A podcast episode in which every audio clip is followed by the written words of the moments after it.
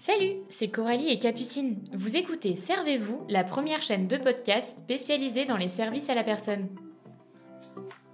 On espère que ce nouvel épisode vous plaira. Bonne écoute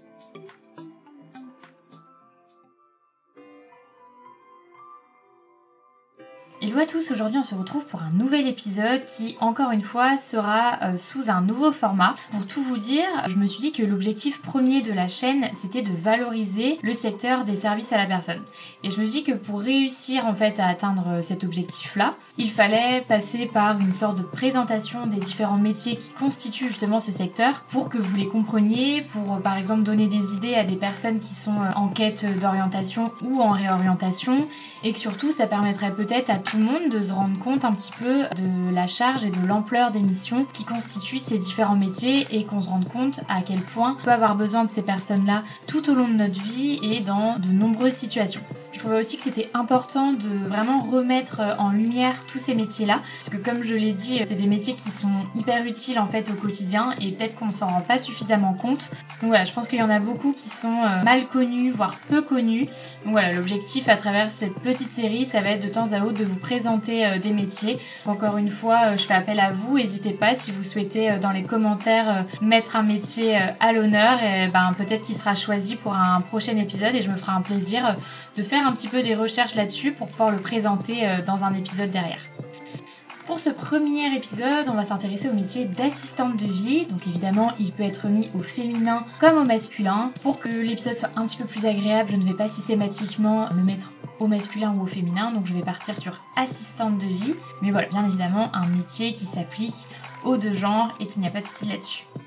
L'assistante de vie, aussi appelée auxiliaire de vie sociale ou aide à domicile, aide et accompagne au quotidien des personnes dépendantes, handicapées, âgées et également les enfants. C'est un métier qui est largement dominé par les femmes et qui demande énormément de professionnalisme mais aussi d'humanité.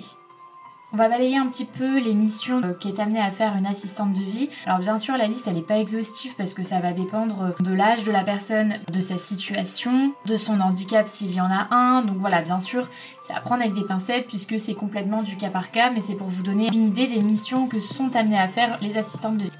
Comme je le disais juste avant, l'assistante de vie, elle participe au maintien à domicile des patients et elle les accompagne dans les gestes de la vie quotidienne. Tâches, elles vont être très variées. On va en lister quelques-unes. Donc ça va être par exemple l'aide au lever et au coucher, l'aide à la toilette et aux soins d'hygiène. Mets une petite précision là-dessus. Bien sûr, ça n'inclut pas les soins qui seront amenés à être faits par les infirmiers.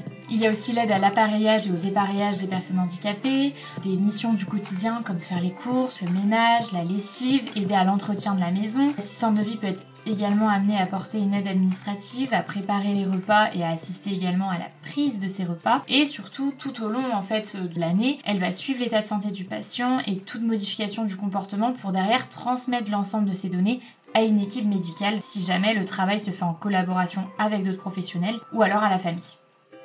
De par sa présence, elle va participer à l'épanouissement de la vie sociale du patient on en a déjà parlé dans un autre épisode, il me semble que c'était sur les différentes solutions d'hébergement aux personnes âgées, où on en parlait un petit peu du fait que euh, les assistantes de vie pouvaient devenir de vrais piliers pour les personnes âgées qui peuvent souffrir d'isolement. Vous vous en doutez, pour mener à bien toutes ces missions, il faut avoir un certain tempérament et avoir certaines qualités pour mener à bien euh, ces missions. C'est un métier qui est physiquement et psychologiquement éprouvant. S'occuper des personnes euh, âgées, handicapées ou malades au quotidien, ça demande de posséder des qualités mentales à toute épreuve, capables de prendre du recul, mais aussi des grandes qualités euh, humaines comme l'empathie, de l'écoute, de la bienveillance. Il faut être patient, doux, respectueux. Il faut avoir un bon relationnel, un bon sens du service. Faut savoir se montrer discret, faire preuve d'amabilité, de politesse. Que ce soit bien sûr avec euh, la famille ou les proches, mais bien évidemment le patient en question. Il faut savoir être dynamique, réactif, sérieux et rigoureux. C'est un travail qui demande énormément d'investissement. Savoir aussi respecter les règles d'hygiène et de propreté en effectuant le ménage et savoir aussi respecter euh, les demandes s'il y en a, encore une fois, de la famille ou de la personne directement pour ne pas la brusquer on reste quand même du coup au domicile d'une personne, donc il faut voilà être à même de respecter les règles qu'a cette personne dans sa maison. Au-delà de tout ça, bien évidemment, l'assistante de vie, elle doit parfaitement maîtriser la manipulation des différents équipements qu'elle va être amenée à utiliser, les règles de sécurité domestique, d'hygiène et de propreté, pour bien sûr assurer en fait la sécurité, mais aussi le bien-être de ses patients. Si on fait une petite conclusion, l'assistante de vie, elle doit faire preuve d'une grande polyvalence, d'une autonomie, d'une grande organisation et surtout de beaucoup d'initiatives.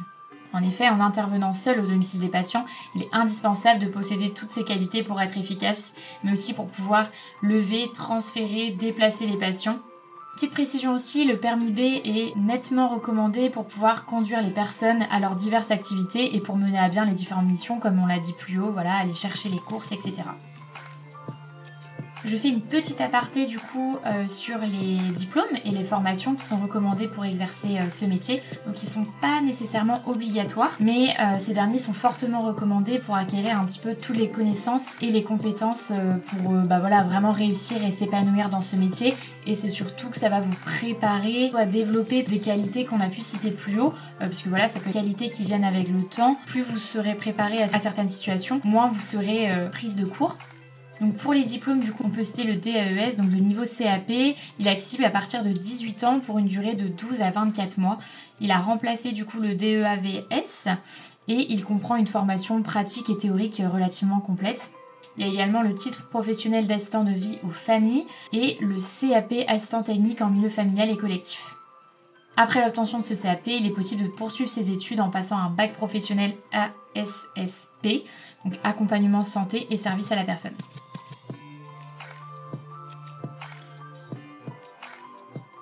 Pour les avantages en fait de ce métier, on peut citer que c'est un secteur qui recrute constamment, il y a une certaine sécurité euh, de l'emploi. Il faut noter également qu'il y a des évolutions de carrière qui sont possibles. Si les valeurs de l'humain et de l'aide et du contact sont chères à vos yeux, il faut savoir que c'est des valeurs qui sont placées au cœur du métier. Pour être plus transparent avec vous, je vais aussi vous lister les quelques inconvénients euh, qui me sont venus en tête euh, lors de cet épisode. Il y a le fait qu'il faut faire preuve de grande flexibilité, euh, ce qui peut vous créer du coup des horaires en décalé, la pénibilité et la dureté de certaines tâches, que ce soit psychologique ou physiologique. Il y a également beaucoup de postes qui sont proposés à temps partiel et le salaire se veut peu attractif. Pour rebondir un petit peu sur la question du salaire, en début de carrière, euh, le salaire d'une assistante de vie aux familles, il dépasse pas le SMIC. Cela dit, après quelques années d'expérience en fonction du secteur, donc public ou privé, avec des primes ou encore en fonction des horaires, le salaire varie de l'ordre de 1600 brut à 2200 brut par mois. En termes d'évolution, il y a plusieurs perspectives d'évolution qui sont possibles. Après quelques années d'expérience, euh, des formations et diplômes correspondants, une assistante de vie peut continuer à évoluer dans le secteur de la santé et du social ou prendre du galon en devenant par exemple assistante maternelle, aide-soignante, auxiliaire de puériculture, ambulancière ou encore responsable de secteur dans une société d'aide à la personne précise aussi, comme sur cette chaîne, on essaye un petit peu de, bah, de toucher tout le monde. Une assistante de vie peut exercer pour différents types de structures, que ce soit un particulier, une société d'aide à domicile, une agence d'intérim ou encore une collectivité territoriale. Donc voilà, cet épisode il est maintenant terminé. J'espère que cette euh, nouvelle série vous plaît également. Comme je vous l'ai dit en début d'épisode, n'hésitez pas à me proposer des métiers euh, dans les commentaires. Je me ferai un plaisir euh, de les sélectionner pour en faire un épisode une prochaine fois. Prenez bien soin de vous et je vous dis à très vite dans un prochain épisode. Bye